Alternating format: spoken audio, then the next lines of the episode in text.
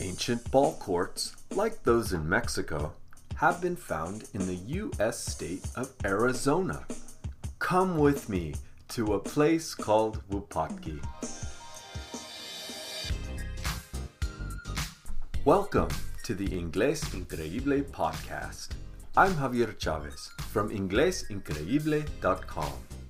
I want to help you listen to and speak English fluently. You're taking an important step today by listening to this podcast. I have prepared a story especially for you to acquire more English today. As we learn English through these stories, we'll learn a little bit about this big, beautiful world and how we can grow as human beings. Si bien la mayoría de este podcast está en inglés, tenemos un poco español porque todos necesitamos pistas de acá para allá. Gracias por escuchar and thank you for listening. In today's episode, I will tell you a story about an ancient ruin called Wupatki. It's in the U.S. state of Arizona. During today's story, we'll take a break for the word of the day. After the story, you'll practice listening and speaking about this topic in our quiz show segment. And now, mis estimadas oyentes, my esteemed listeners, I am pleased to bring you today's story. East of the Grand Canyon is an ancient ruin.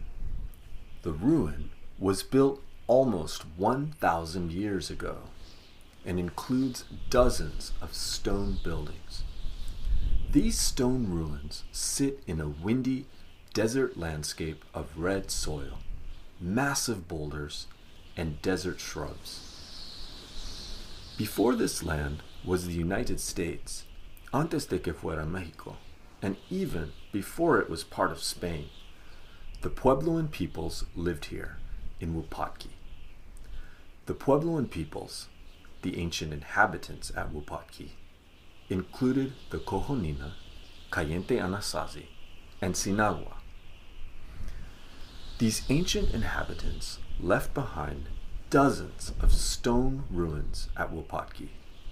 The larger buildings are called pueblos.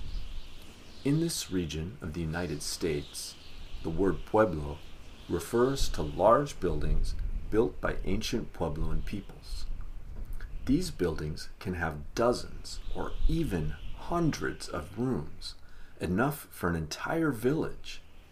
Es lo mismo en español. Un pueblo es un pueblo. The Wupatki Pueblo is the largest structure. It has more than 100 rooms constructed of red sandstone. It is believed to have been the largest and tallest structure in the area for its time. Wupatki means tall house in the Hopi language.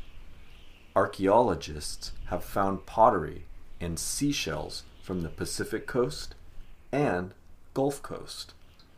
So we know the ancient inhabitants of Wupatki were part of a vast or large trade network.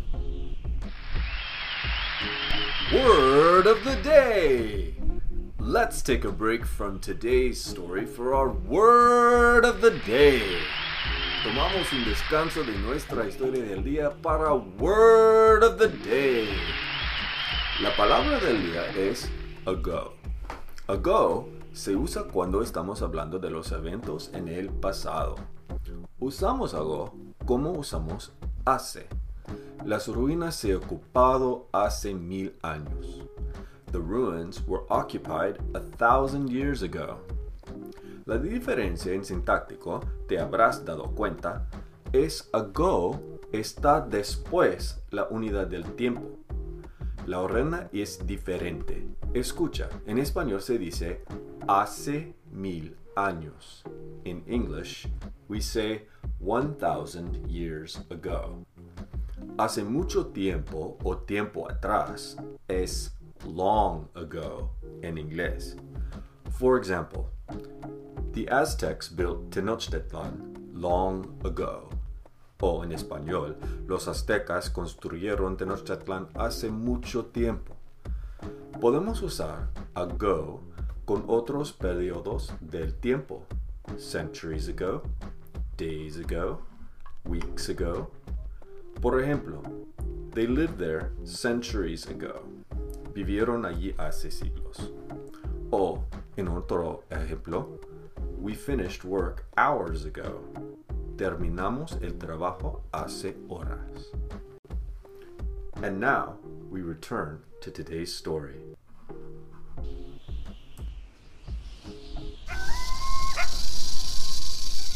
Mysterious blowholes and ball courts.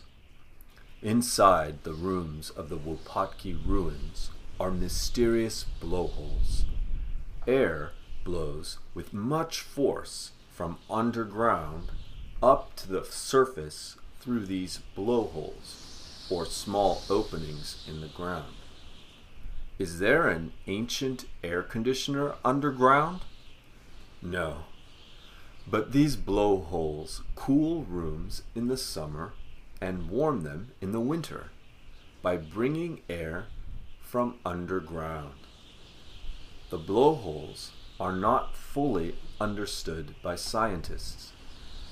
Next to the Wupatki Pueblo is another mystery a ball court similar to those found in Mexico. It has oval shaped stone walls with an opening at either end. The Arizona State Museum has a ball that may have been used in ball courts like Wupatki.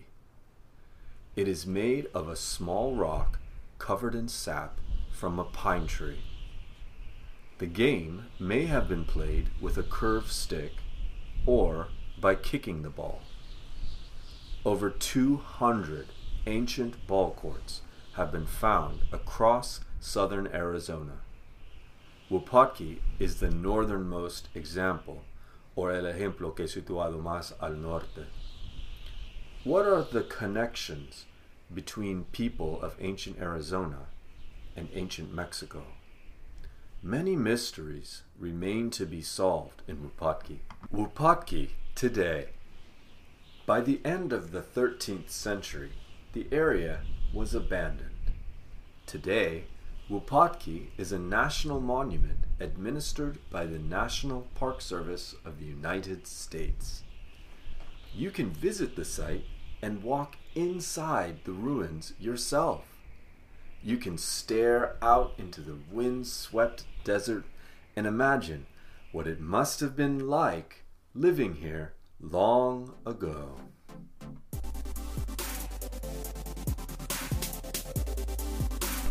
The Quiz Show! Well done! Now we'll practice listening and speaking in our Quiz Show segment. Here's how it works I will tell you a fact from today's story.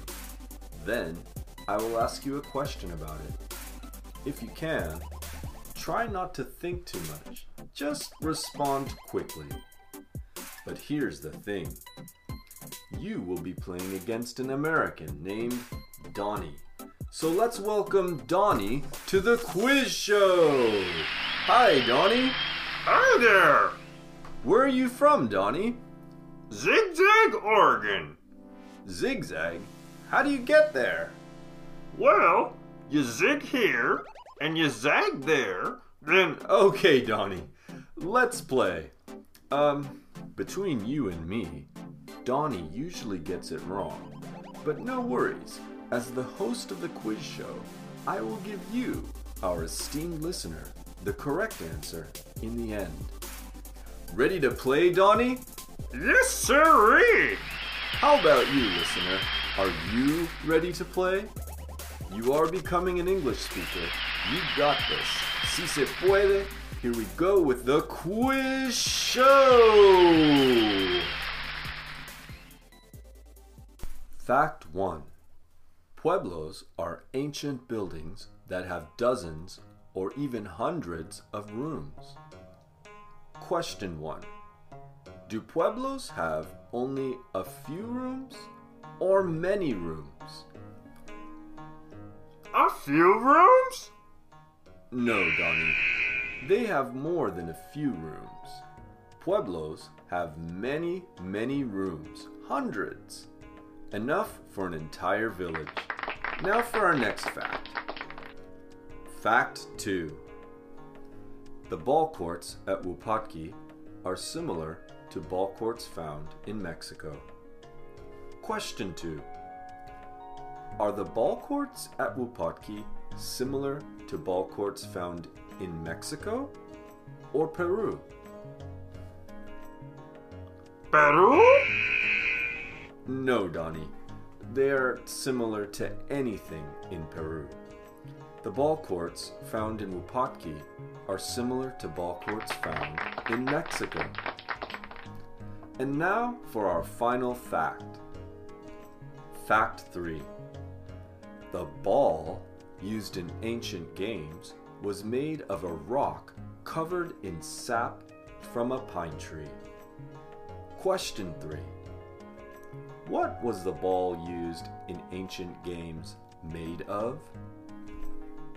Rubber? No, Donnie. It wasn't made of rubber.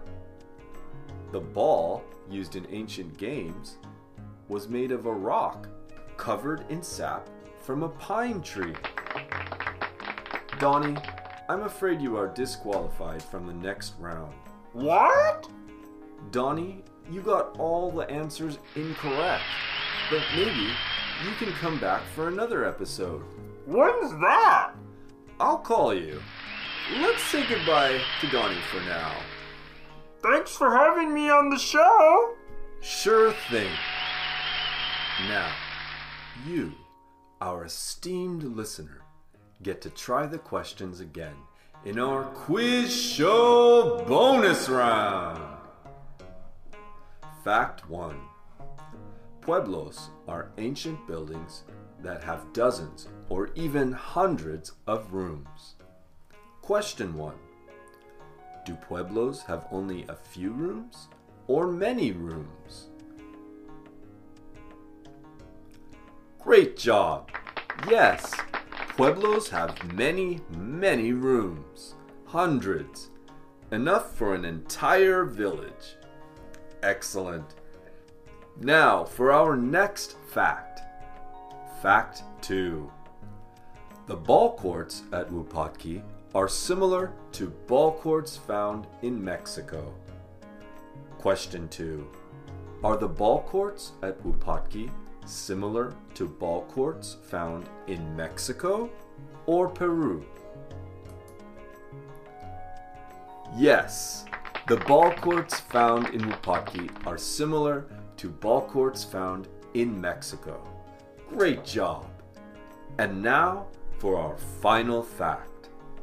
Fact 3 The ball used in ancient games was made of a rock covered in sap from a pine tree. Question 3 What was the ball used in ancient games made of? Yes, the ball used in ancient games was made of a rock covered in sap from a pine tree. Excellent! We have reached the end of this episode. I hope you have enjoyed listening and speaking English with the Inglés Increíble podcast. Go to inglesincreíble.com to find more high quality resources for developing fluency in English. See you soon and have an amazing day. No te olvides, you are awesome!